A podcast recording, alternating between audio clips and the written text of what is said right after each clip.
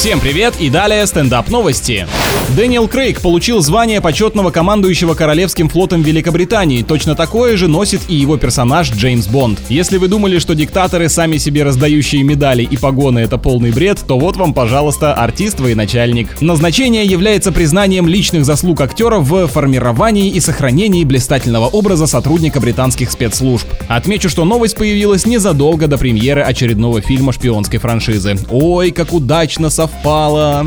А во Франции установили рекорд по количеству сортов сыра, добавленных в одну стандартную пиццу. Для ее приготовления использовали 834 разновидности этого молочного продукта по 2 грамма от каждого. Но что сказать, рецептура блюда, которое исторически готовится из объедков, соблюдена буквально. Собрали все оставшиеся в ресторане упаковки, вытрясли по крошечке и начинка готова.